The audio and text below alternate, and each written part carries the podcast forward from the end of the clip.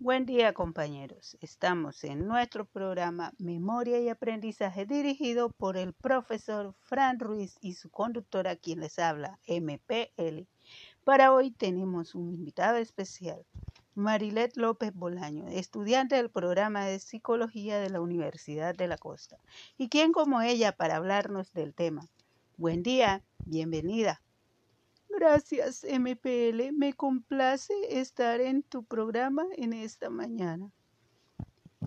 Bueno, los estudios de Clyde y Tolwyn demostraron que el mantenimiento de la información por medio del repaso pasivo no es suficiente para dejar que la información se transfiera de la memoria de corto plazo a la de largo plazo.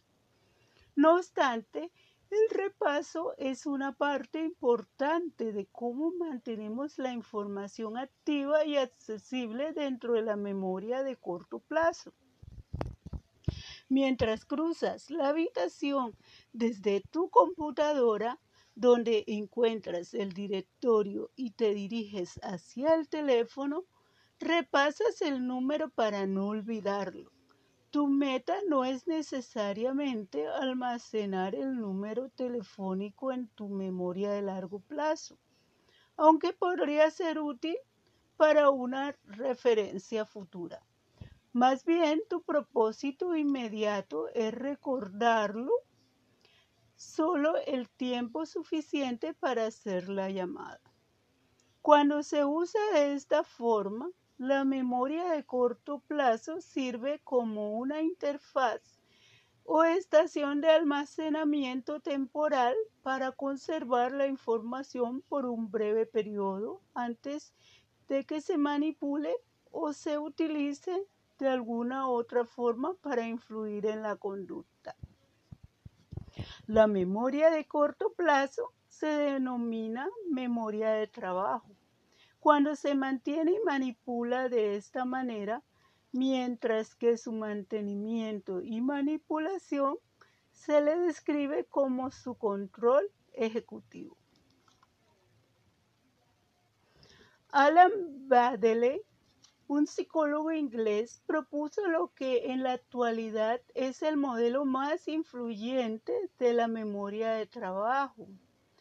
En el modelo de Baddeley, la memoria de trabajo incluye dos interfaces independientes, la, agenda visoespacial y el bucle fonológico. La agenda visoespacial mantiene imágenes visuales y espaciales para su manipulación, mientras que el bucle fonológico Hace lo mismo con memorias auditivas que conserva por medio del repaso hablado interno subvocal, muy parecido a un circuito de una grabadora que da vueltas y vueltas tocando la misma canción una y otra vez. Una, característica clave de la teoría de Baddeley es que la información visoespacial y la información verbal fonológica se almacenan por separado en la memoria de trabajo. Un tercer componente del modelo de Baddeley es el ejecutivo central, que supervisa y manipula los dos interfaces de la memoria de trabajo y proporciona el control ejecutivo de la memoria de trabajo. Las manipulaciones del Ejecutivo Central incluyen agregar y borrar elementos de la interfaz, seleccionar entre los elementos para dirigir la conducta, recuperar información de la memoria de largo plazo y transferir información de la segunda de, perdón, de la agenda visoespacial y el bucle fonológico a la memoria de largo plazo. Bueno, MPL, esta es toda la información que te puedo brindar en el día de hoy.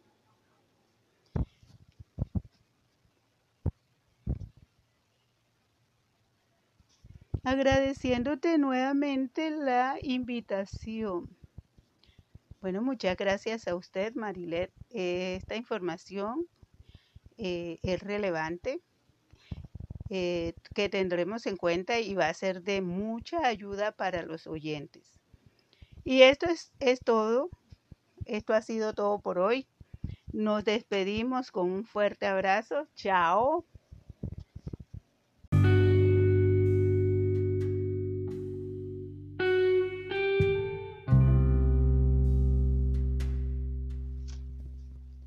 Buen día compañeros, estamos en nuestro programa Memoria y Aprendizaje dirigido por el profesor Fran Ruiz y su conductora quien les habla, MPL.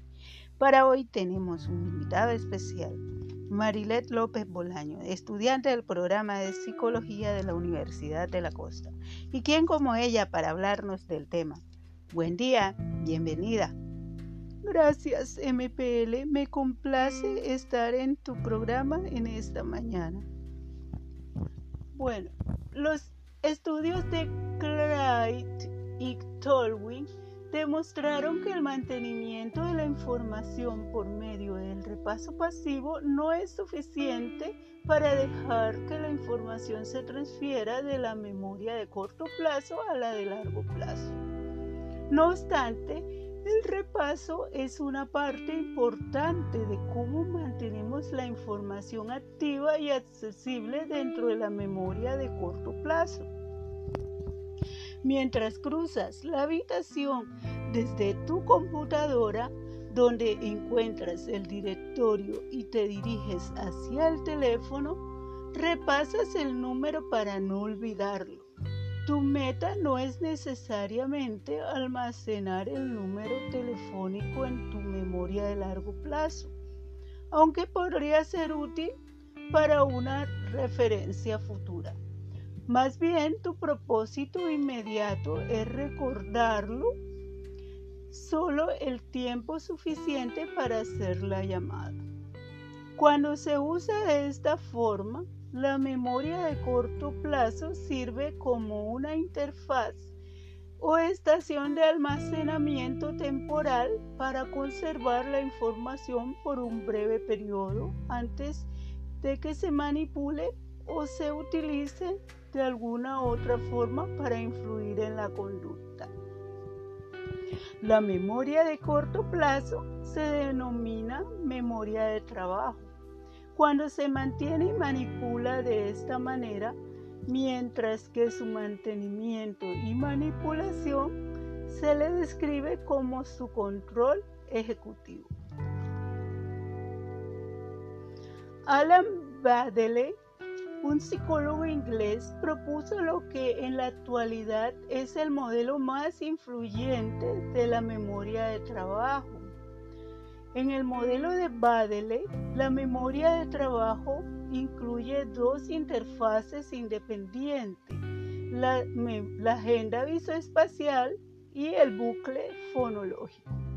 La agenda visoespacial mantiene imágenes visuales y espaciales para su manipulación, mientras que el bucle fonológico hace lo mismo con memorias auditivas que conserva por medio del repaso hablado interno subvocal, muy parecido a un circuito de una grabadora que da vueltas y vueltas tocando la misma canción una y otra vez. Una, una característica clave de la teoría de Baddeley es que la información visoespacial y la información verbal fonológica se almacenan por separado en la memoria de trabajo. Un tercer componente del modelo de Baddeley es el ejecutivo central, que supervisa y manipula las dos interfaces de la memoria de trabajo y proporciona el control ejecutivo de la memoria de trabajo. Las manipulaciones del Ejecutivo Central incluyen agregar y borrar elementos de la interfaz, seleccionar entre los elementos para dirigir la conducta, recuperar información de la memoria de largo plazo y transferir información de la segunda, de, perdón, de la agenda visoespacial y el bucle fonológico a la memoria de largo plazo. Bueno, MPL, esta es toda la información que te puedo brindar en el día de hoy.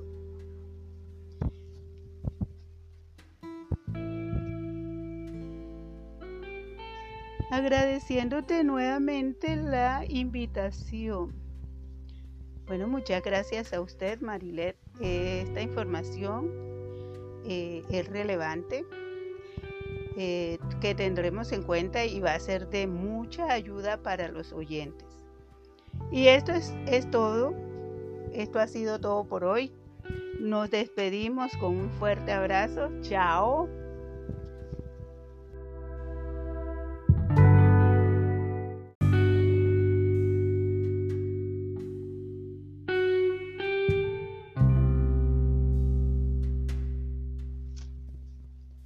Buen día compañeros, estamos en nuestro programa Memoria y Aprendizaje dirigido por el profesor Fran Ruiz y su conductora quien les habla, MPL.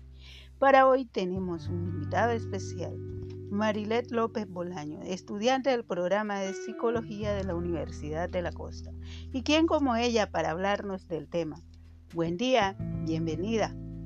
Gracias, MPL. Me complace estar en tu programa en esta mañana. Bueno, los estudios de Clyde y Tolwyn demostraron que el mantenimiento de la información por medio del repaso pasivo no es suficiente para dejar que la información se transfiera de la memoria de corto plazo a la de largo plazo.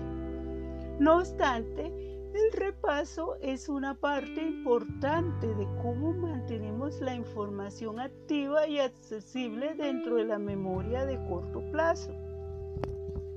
Mientras cruzas la habitación desde tu computadora, donde encuentras el directorio y te diriges hacia el teléfono, repasas el número para no olvidarlo. Tu meta no es necesariamente almacenar el número telefónico en tu memoria de largo plazo, aunque podría ser útil para una referencia futura. Más bien, tu propósito inmediato es recordarlo solo el tiempo suficiente para hacer la llamada. Cuando se usa de esta forma, la memoria de corto plazo sirve como una interfaz o estación de almacenamiento temporal para conservar la información por un breve periodo antes de que se manipule o se utilice de alguna otra forma para influir en la conducta. La memoria de corto plazo se denomina memoria de trabajo cuando se mantiene y manipula de esta manera, mientras que su mantenimiento y manipulación se le describe como su control ejecutivo.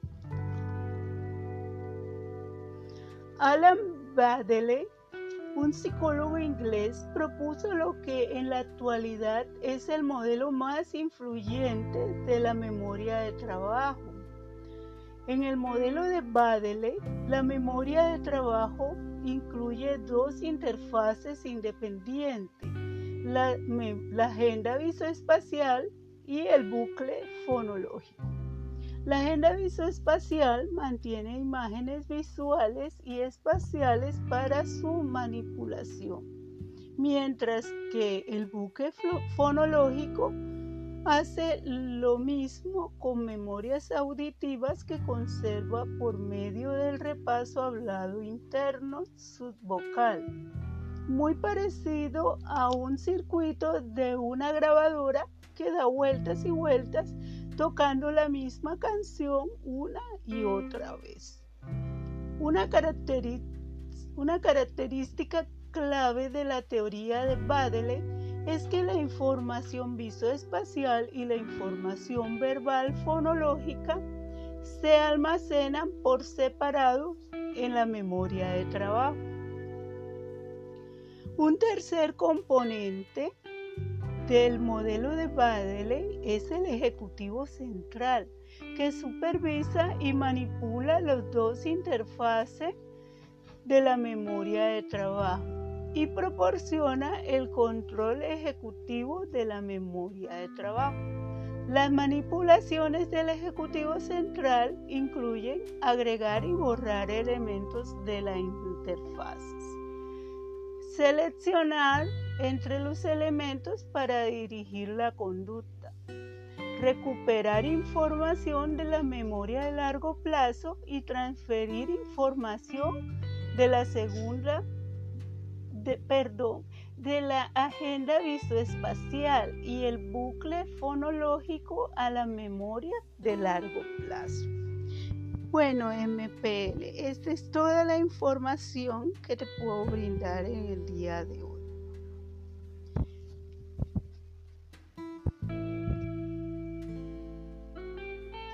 Agradeciéndote nuevamente la invitación. Bueno, muchas gracias a usted, Marilet. esta información eh, es relevante, eh, que tendremos en cuenta y va a ser de mucha ayuda para los oyentes. Y esto es, es todo. Esto ha sido todo por hoy. Nos despedimos con un fuerte abrazo. Chao.